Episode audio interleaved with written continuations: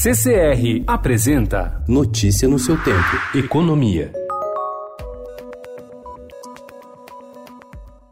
Os setores de saúde, educação e transportes podem receber tratamento específico no projeto de reforma tributária em estudo pelo governo. Uma das propostas é que o novo tributo, que será criado para substituir o PIS e a COFINS, incidentes sobre produtos e serviços e que foi batizado no projeto como Contribuição sobre Bens e Serviços, CBS, tem algum tipo de isenção para esses três setores. A nova contribuição funcionaria nos moldes do Imposto de Valor Agregado, o IVA que existe em outros países.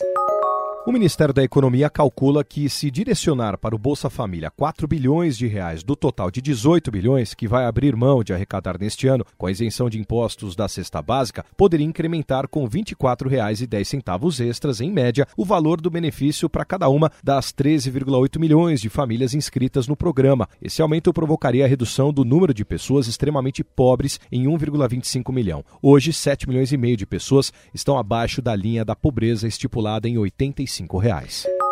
A permissão para ministérios aplicarem um montante de 22,8 bilhões de reais em projetos de interesse do governo ainda em 2019 está nas mãos do Congresso. Para garantir o recurso extra, os parlamentares precisam aprovar uma lista de 24 projetos que estão no meio de um impasse entre deputados e senadores. Se as propostas não forem aprovadas, obras para saneamento básico, unidades de saúde e até a transferência de recursos do mega leilão do petróleo para estados e municípios municípios só poderão ocorrer em 2020.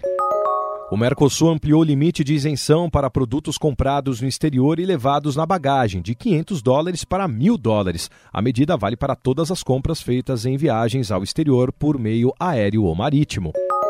A indústria automobilística registrou em novembro o pior desempenho em produção para o mês em três anos. Deixaram as fábricas 277,5 mil automóveis, comerciais leves, caminhões e ônibus, número 7,1% menor que o de novembro de 2018 e 21,2% inferior ao de outubro. Em novembro de 2016, foram produzidos 219 mil veículos. Notícia no seu tempo. Oferecimento CCR